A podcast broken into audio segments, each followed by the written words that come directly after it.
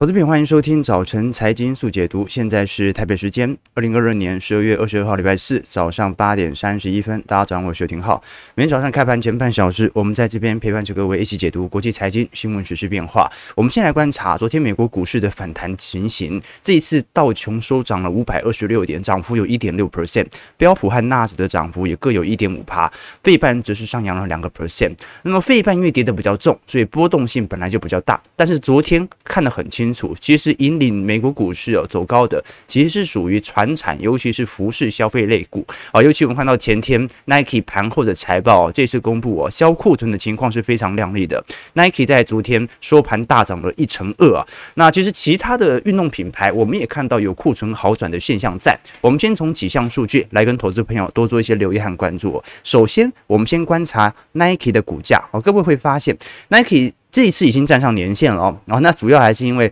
本轮的下杀段比较明显呐，哈，你看到整个二二年哦，几乎是服饰类品崩盘的一年呐，哈，一整年几乎都在年线以及半年线以下，哦，那昨天是爆大量重新站回了年线之上，那就要来观察了，这个下行格局肯定是还没有完全的突破，哦，但是服饰类股如果销库存的情况亮丽，那是不是未来由服务业进行实体经济的支撑大过于商品部门，那就有可能开始。发酵了，那不只是 Nike。我们看到，像是 Under Armour 啊，在昨天也上涨了五个 percent 以上，虽然没有站上年线，但是似乎都暗示着接下来这些服饰类别的销库存情况表现都不错。Skechers 上涨了四点一 percent，Lululemon 上涨了三点一三 percent。那我们先观察，因为这一次 Nike 的营收获利超乎预期哦，到底是超乎预期多少呢？营收年增率是有一成七哦，也就代表着，就算是今年看起来整体消费动能正在紧缩，但是实体营收都比去年还要多了一成七，净利是十三点三亿美元，EPS 啊这一次是八十五美分啊，但是市场预期是八六十四美分，所以比市场上高了不少哦。那么整体我们看到毛利率哦，虽然年减有三百个基点，但是也比市场预期还要来得好。呃，有一个比较观察的、值得观察的事情啊，是本来预估这种鞋类啊、成衣类啊那个库存情况啊，可能跟半导体差不多严重哦，结果现在。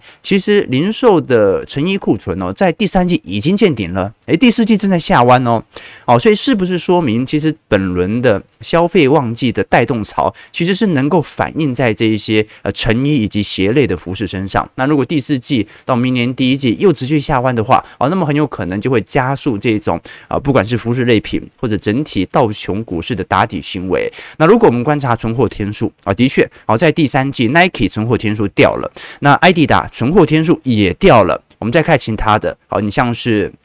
Puma 啊，你像是 Under Armour，像是 Lululemon，其实都有非常显著的下滑。那接下来就是值得观察了啊。你像呃过去我们看到在整体财报当中表现最为差劲的，算是 Gap 啦。哦，Gap 是美国的大众服饰品牌哦，它的库存的规模在过去二三季度啊都是一个非常显著增高的情况。那就要看一下第四季度会不会有显著下滑的情形开始发酵了。我们过去跟投资朋友提过这个。服饰类的产品周期哦，它根本就是标准的百分之百的景气循环、景气循环的库存周期概念股哦。这过去半导体族群哦，因为半导体的大量的需求，也不过就是过去四十年、五十年开始产生大量的回收。如果你要研究那种美国股市百年的历史啊，就要去研究这种啊啊，每个人都要穿，每个人都用得到的库存周期。那你可以看得很清楚啊，其实 Nike 的库存周期最符合过去历史的制造业的库存周期。你像是一一年啊，一四年到一五年，一七到一八年呐，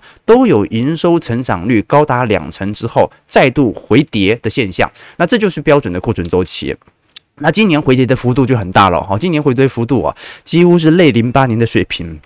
因为过去的营收成长率啊，你看一一年、一五年、一八年呐，它是从本来两成的营收成长下滑到接近五个 percent 而已啊，所以它是。赚的钱变少了，但是还在增长。那么，如果是到零轴以下，那就是负增长了。所以，Nike 在过去几个季度，老实说是属于营收衰退的状态啊。但是呢，现在感觉销库存的情况有开始好转的现象。那我们就来做一个时间线的预估了。因为按照过去以往的经验来进行回测，如果第三季真的是一个相对库存见顶的情况开始发酵的话，那么也就是说。呃，股市它会提前反应嘛，啊，或者说最晚到第四季，那么很有可能第三季、第四季它就提前进行筑底。可是问题是哦，明年一旦股价开始推升，或者说整体销库存情况开始好转之后啊，二三季明年又是经济衰退，所以这一波到底是属于哦？会具有弹升性的，或者说波动比较大的库存循环，还是说只是把整个库存的严重问题往后延呢？这是一个值得大家来思考的问题。我们后续也会根据其他的服饰类品来做一个宏观的判断。但是至少就目前为止，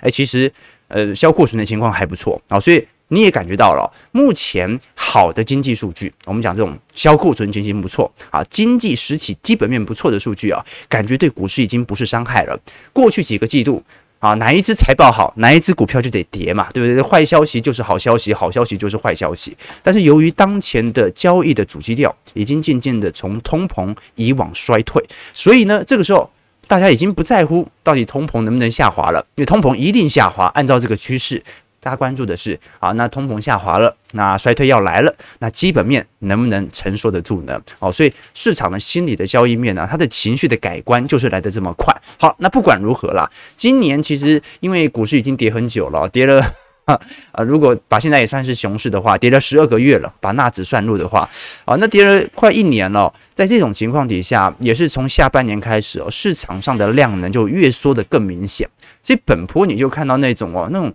跌也跌不太下去的感觉，因为没套牢量啊，没有人套牢本波啊，就是说这一波买上来的是机构，那散户根本就没追，所以没有什么很明显的恐慌性的套牢量，因为大家已经不玩股票了，这种感觉。我们也看到，不管是在实体成交量，还是在二二年的全球的并购成交量哦，都是大幅下滑的。那我们看到这张图表哦。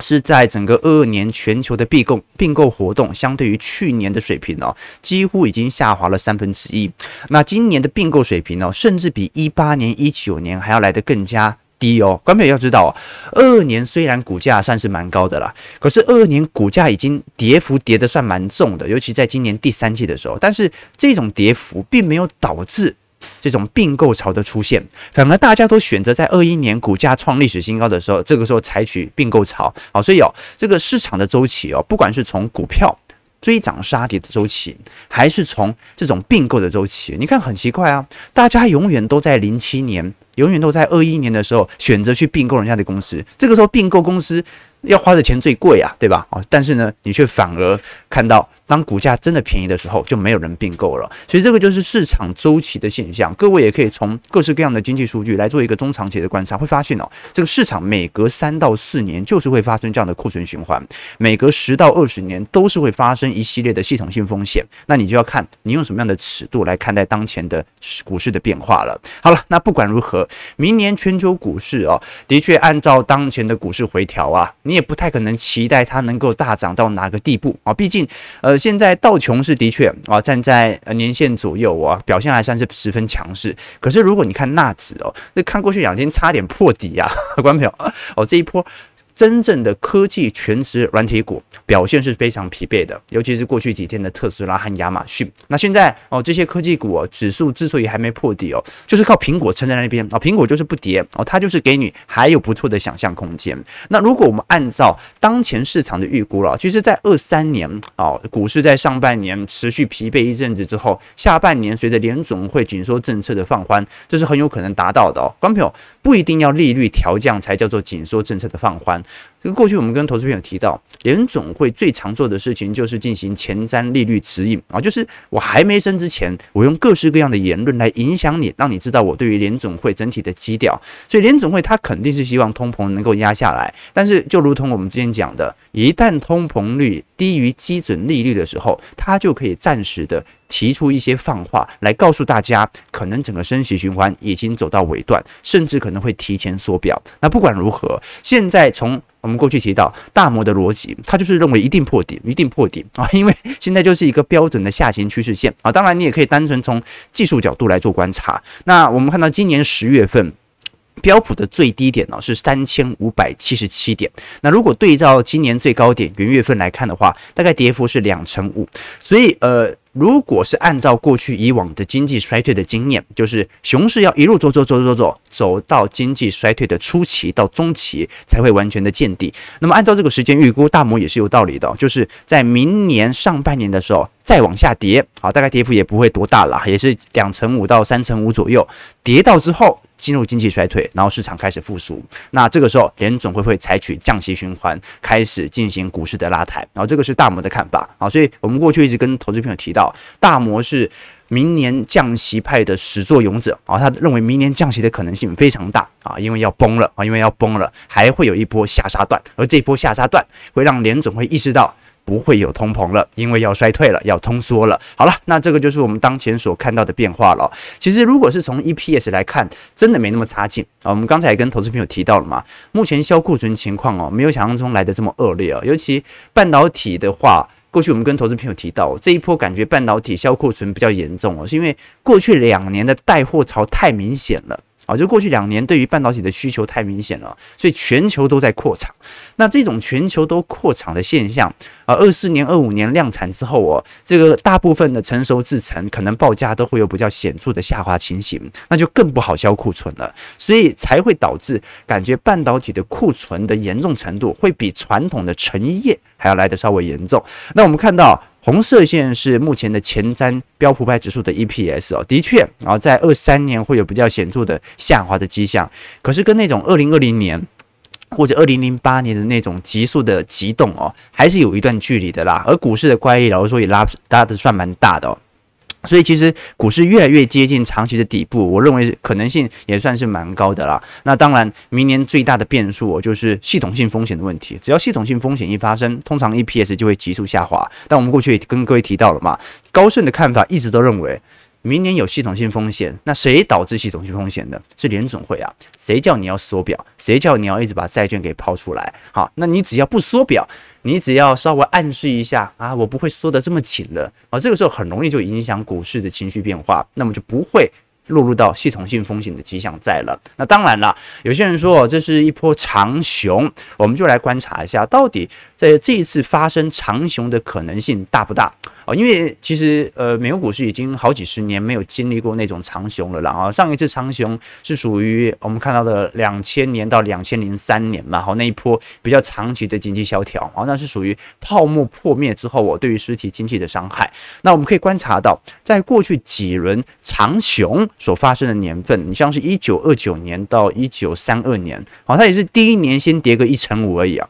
第二年给你跌个三成，第三年再给你跌个五成啊，第四年啊还硬给你杀一下末跌段，再杀个一成五哦，哦，让你体会，你看看四年的这种高强度的熊市格局哦，这对于人的伤害有多大？那一九三九到一九四一年，我们看到啊，这个从二次世界大战啊，美国正式参战以来，前三年股市表现也不好，所以为什么那么多人参军？好，这不只是爱国啊，这个经济形势一九三九年以来真的是极度恶化。好，那凯恩斯主义的拉抬政策啊，它是一直到战后的整整整体的复苏效果才慢慢的开始发酵哦。那一九七三到一九七四也是一样啊，也是一第一年跌了一成五，第二年又跌了三成。那最为长熊，大家啊可能经历过的是两千到两千零二年，它就是第一年。先跌个十趴，第二年跌个十五趴，第三年跌个两成五，哦，这样子慢慢的往下跌啊。当然，我们过去跟投资朋友提到嘛，这种可能性发生的几率算是蛮低的，因为它最终哦，从原本的系统性风险或者说金融的风暴，慢慢的传导到劳动力市场哦。最直观的原因就是因为真的有人失业啊，但是今年就是不太一样哦，今年是人真的死了很多啊，人真的死了很多，那人一走。劳动力市场就非常的紧俏，所以现在就是不管哦，你看到经济再怎么恶化，库存再怎么高哦，这个零售业它就是不裁人。啊，在台湾也一样啊，在台湾你你比较难看到服务业在裁人，然后现在就是呃电子业开始放无薪假啊，多休假嘛，对不对啊？友达群创，但是你还是看不到很明显的零售业或者服务业有裁员的现象啊，甚至还有那种极度缺工的现象啊，这就是年轻人不去做这样的工作嘛，所以薪资水平就开始做拉抬，那缺工率也持续的上升。好了，那不管如何，这个就是当前市场的变化。那我们过去跟投资朋友提到说，因为这一次明年的衰退已经不可避免，那整个衰退也成为市场的主基调，也有越来越多的新闻机构啊，针对当前的衰退几率来进行统计。如果我们观察彭博社啊，在上礼拜最新所进行的调查，从二零二三年经济下行进入衰退的几率啊，几乎每个月份都在提高了。我们看今年六月、七月啊，当时的衰退几率大概是四成到五成左右，那么到八月、九月啊，大概大概到六成了。那十一、十二月啊，基本上已经接近到七成了。所以明年经济衰退哦，基本上无可避免啊。那我们讲的是谁衰退会比较严重啊？按照当前的预估，欧元区衰退几率跟英国衰退几率应该已经快要接近百分之百了。好，那美国的衰退程度甚至都不比欧元区和英国来的严重。除了呃欧英地区的通膨率啊仍然比较高之外哦，这个美元的强势啊也保证了美国人的购买力啊，所以你看看啊，这个一国的经济进入衰退啊，它有几个变数嘛，那就是啊经济体制不健全，或者遭受外部的冲突，或者本国货币不值钱。啊，就是你怎么赚，你的货币就是不值钱，那这个时候你进入经济衰退的可能性就算是蛮高的。啊。那如果你的货币不值钱，但是这个时候你又还在进行很明显的升息力度，呃，那就会形成一个比较有趣的迹象啊，就是除非你的升息的强度远远高于通膨的上升的水平，但这个时候升息又会使得经济的借贷成本提高，所以明年欧美欧英地区的衰退迹象应该会比美国来的严重。好，那么啊，亚洲地区的新兴市场经济体又不会比美国来的严重。那预估明年经济呃百分之百一定不会进入经济衰退，应该就是中国市场了。那那很好理解，因为。这个明年相对于今年，中国经济成长率一定是成长吗？今年机器太低了，好，所以整个二三年的通膨预测哦，其实都有好转的现象。这也是我们看到为什么最近十年期公债殖利率哦，感觉好像有一点真的推不太动的感觉哈。对，因为当前的预估，不管是明年 PCE 还是核心 PCE 哦，整体下滑的迹象已经很显著了。预估二零二四年整个通膨的目标就可以完全达成。所以现在大家真正担心的，并不是我们讲的。通膨的问题，而是衰退的情形对于基本面，尤其 EPS 所产生的伤害。哦，之前担心通膨哦，也是担心通膨太高，企业的 EPS 承受不了，获利没办法保持嘛，所以下调对于股市的展望。那现在呢，是通膨没了啊，真的要紧缩了，所以 EPS 也会下调。哦，所以你看那个股市股票市场哦，常常就这样绕一圈，然后结果反映在自己身上哦。好了，那我们最终来了解的，其实是市场上流动性的问题啦。股票市场流动性其实没有那么差。好，现在市场。上呢，持续在关注的是属于联总会的贴现窗口的使用量，好，在昨天啊又开始持续飙高了。这一次我们看到贴现窗口是我们讲的最后的贷款啊，也就是说，呃，联总会它会进行适度的逆回购，进行这种银行资金的我们讲的啊资金的吸取哦。简单来讲，就商业银行如果有过多的资金呐进行回调的话啊，回头的话到中央银行体系当中，那就会增加这个贴现窗口的数量。那我们看得很清楚，这种贴现窗口哦。在上个礼拜又开始高速的激增，啊，上周大概略高于六十二亿元哦，两周前曾经达到九十亿美元的峰值，所以它不算是标很高，但是啊，近期又开始有一点呃这个轮动的迹象啊，所以值得观察的事情是哦，这个这一次联总会的紧缩政策对于债券市场的抛售哦，流动性真的是有一点啊，几乎它就是把控在整个呃崩溃的边缘嘛，就是明明大家都知道没有人在交易债券啊，但它就适度的。可能投了这个三成，然后拿回两成，呃，拿回一成这种，买回一成这种感觉哦，所以值得观察啦。就是说，债券市场的流动性呢，可能是明年呃联总会停止缩表的主因，反而并不是股票市场啊，所以这个又是不同看法啦。这个有很多经济学家认为，现在股市根本跌的就不是特别重啊，你真正要关心的是债市的问题。如果联总会明年停止缩表，那应该不是股市出了问题，应该是债券市场哦又产生了系统性的伤害。好，我们先看一下四大指数的变化。道琼上涨五百二十六点，一点六 percent，在三万三千三百七十六点。标普上涨五十六点，一点四九 percent，在三千八百七十八点呢，都开始陆续进行弹幅了。纳指上涨一百六十二点，一点五四 percent，在一万零七百零九点。好，纳指还是有点落后，还没有站上。任何一条中长期均线，而且这一波啊、呃，你说底底低也算了哈，就说 十月份、十一月份的低点连起来，它也是一个上行轨道了。但这一波就是感觉随时都会破底的感觉。费半上涨六十点，二点三六 percent，在两千六百四十四点。那昨天其实弹幅最凶的还是集中在传产、成衣概念股。Nike 刚才讲涨了一成二，波音四个 percent，开拓重工二点八。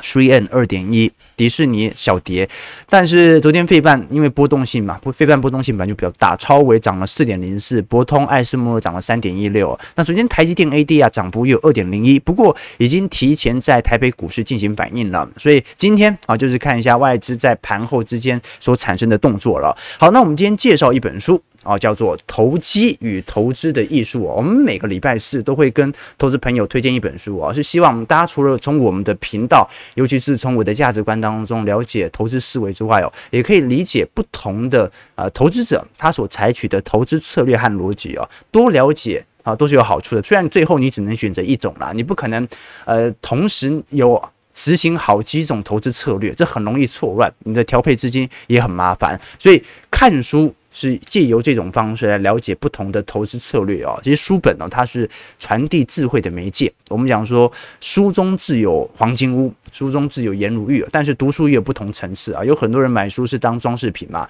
所以古人说，藏书不难，能看为难啊。看书也不难，能读为难。能读就能理解啊。读书也不难。能用为难，就是你能不能灵活运用更难；能用不难，能记为难。你用了，你能不能记住又更难啊！所以你看到最近呃，这个书店不是一家接着一家开始熄灯嘛？好，但是买书的风气是越来越差。你看到现在大家宁愿去这个出国旅游、吃喝玩乐啊，去日本啊，也对两百块的书也买不下手，对吧？好，所以呃，你跟一般人的区别就在这边，我觉得你愿不愿意用一个非常廉价的成本去看一个人终其一生所得出的中心思想，我认为这是很重要的。当然啦，这跟呃国人的阅读能力下降也有关啊，所以你当然可以用其他方式来学习，但是最为直观的还是用文字的方式嘛。好了，那这本《投机与投资》，我们稍微花个几分钟导读一下这本书的作者啊，叫做菲利普凯瑞特啊，他是美国传奇投资大师，而且也是基金。管理人，他在一九二八年的时候创立了美国最早的共同基金——先锋基金。那当然，这个先锋基金呢，跟现在我们看到的那个先锋集团 Vanguard 不一样啊。它是一九二八年创立的，现在已经改名了啊，叫做富达。共同基金啊，那富达大家的应该看过，如果有买基金都知道，富达现在还是全球数一数二的基金公司哦。你看到很多基金都是以富达冠名的，所以呃，基本上它算是一个在一百年以前的基金成立的大师。当然，当时还没有 ETF 啊，指数型投资的概念也不是特别显著哦。但是它是借由基金的方式哦，帮助在当代人口啊，你想想看，一九二零年你要什么办法来进行个股的风险分散？好，一九二零年。台湾有什么公司到现在还活着吗？啊，好像好像没有几家，对吧？好，所以最好的方式也是借由基金的方式来进行个股风险的分散。那这本书叫《投资与投机》嘛，所以到底投资和投机有什么区别？啊，这以前我大学室友是香港人，我们每次都问他投资和投机怎么念啊？他说投资投机，这 那两个念起来 没有什么太大的区别。OK，好啊，这不是重点。好，这个很明显嘛，这个投机。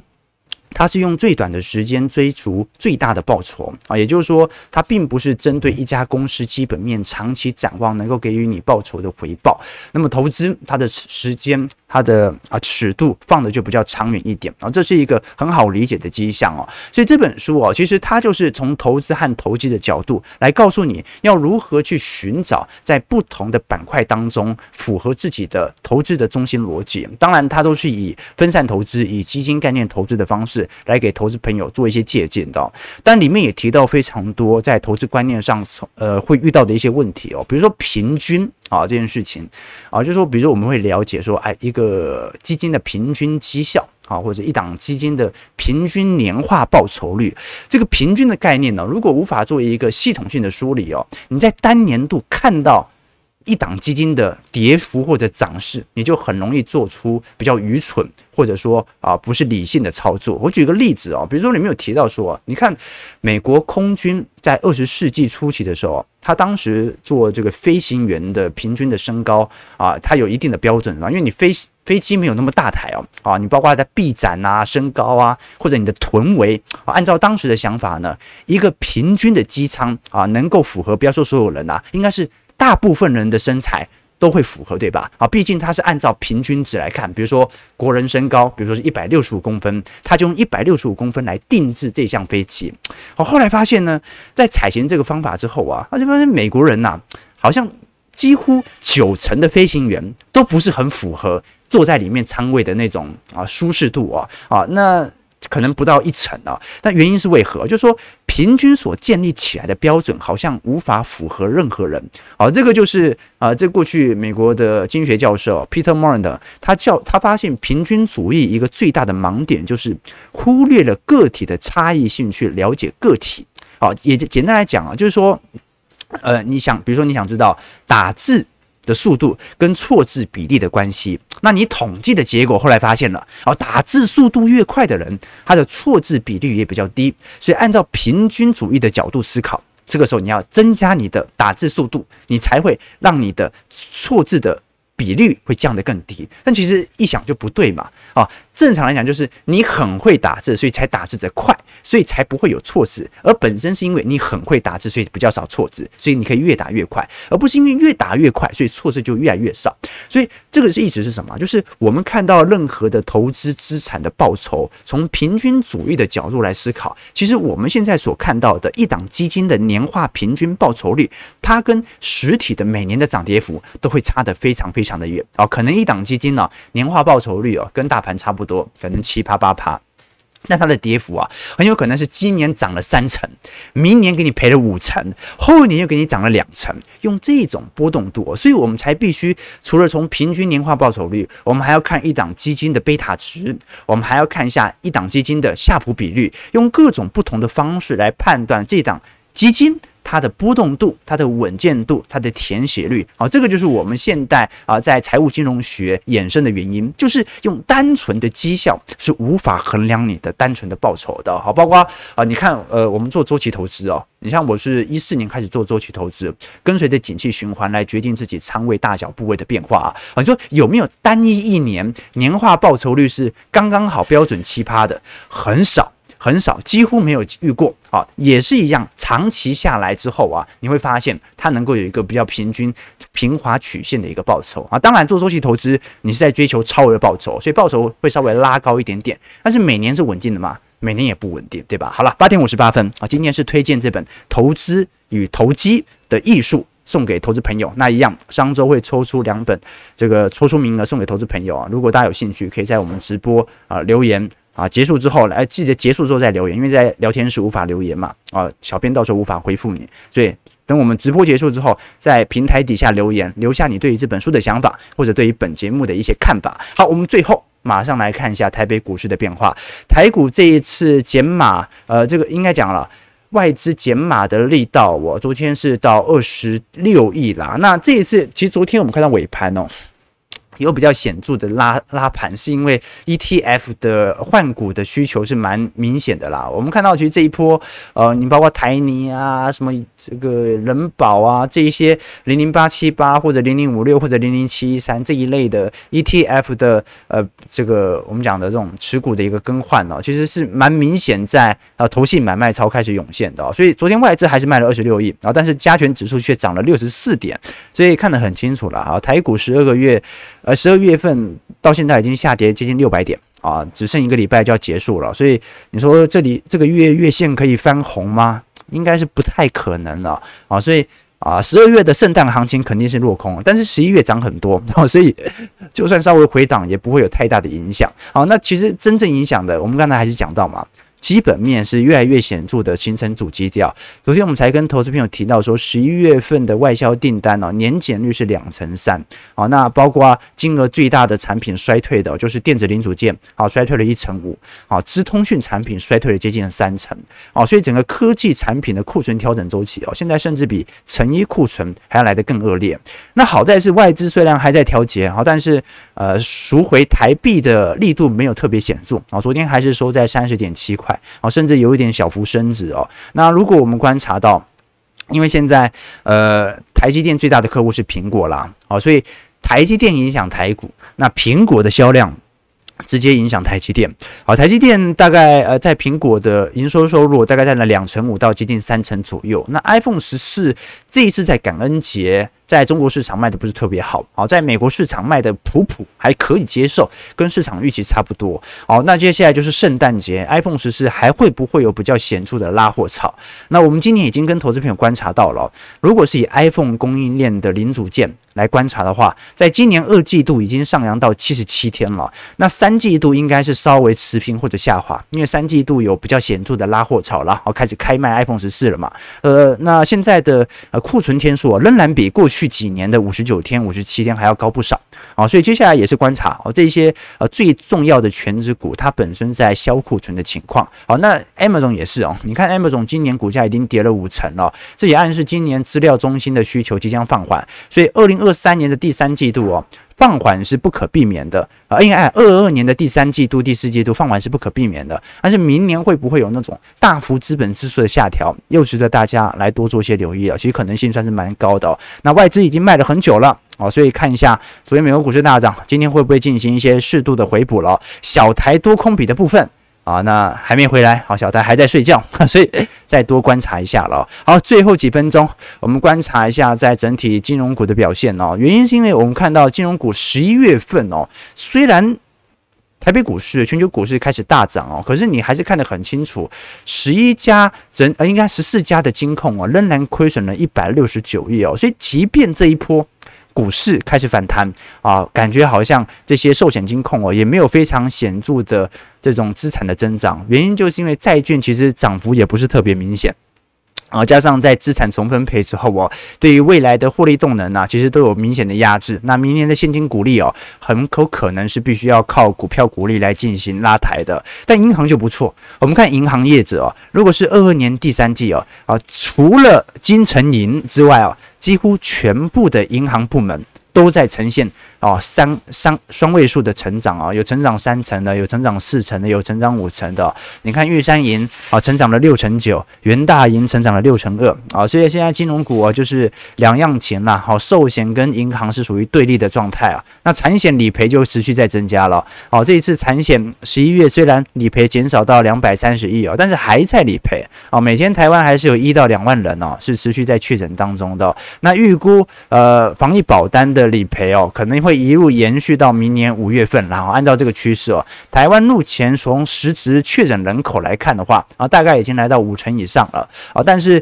呃，从理赔的保单的人口数还没有到这么高啊，所以很有可能还没有完全的反映完本波我们所看到的这种啊理赔的金额现象。好，台北股市开盘上涨一百二十九点，这一次量能啊今天也不大哈。大概就一千八、一千九百亿哦，这更何况昨天外资已经买了这么多，呃，昨天外资系统单应该回补很明显了，但是量还不是特别大。好，我们看一下台北股市在今天拉抬之后，到时候内资的动态了，说在一万四千三百六十八点哦，其实我认为散户还是不太会回来啊，这个是这样的。呃，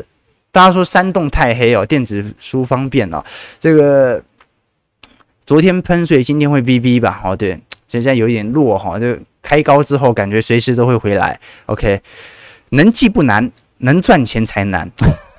讲没有道理的。OK，好，所以大家自己斟酌一下哈。就呃每本书哦，它都有好的面相哦，也有坏的面相。为什么呢？因为呃，其实大多数的投资书籍它都是绝对的追求我们讲的绩效的最好展现。那有少数还是处于指数化投资，也是追求大盘啊的平均表现。所以。呃，至于你要选择什么样的投资策略啊，可以多看不同的书籍啊，来养成不同的投资观之后啊，最后形成自己的投资中心逻辑。好像即使我是做周期投资，但是看很多的财经书籍，都容易让我去呃联想到底我的周期投资有哪些不足之处。那我也可以选择我到底接不接受这种不足之处。好了，九点零五分，感谢各位今天的参与。我们今天就主要是稍微梳理一下啊，在最近的衰退周期当中啊，各。大投行所采取的一些看法，尤其在目前啊、在道琼成分股当中所进行股价的拉抬之后哦，这对于纳指到底会不会有影响呢？因为你看怎么涨哦，那其实最重要的就是不涨啊，你会涨一下道道琼，会涨一下能源股，会涨一下成衣，就是不涨科技软体股，对吧？啊，这非常有趣。过几天我们来跟投资朋友观察一下，到底这些科技软体股明年的实质成长动能到底还有没有展望呢？早上九点零六分，感谢各位今天参与。如果喜欢我们节目，记得帮我们订阅、按赞、加分享。我们就明天早上八点半，早晨财经速解读再相见。祝各位投资朋友开盘顺利，操盘愉快。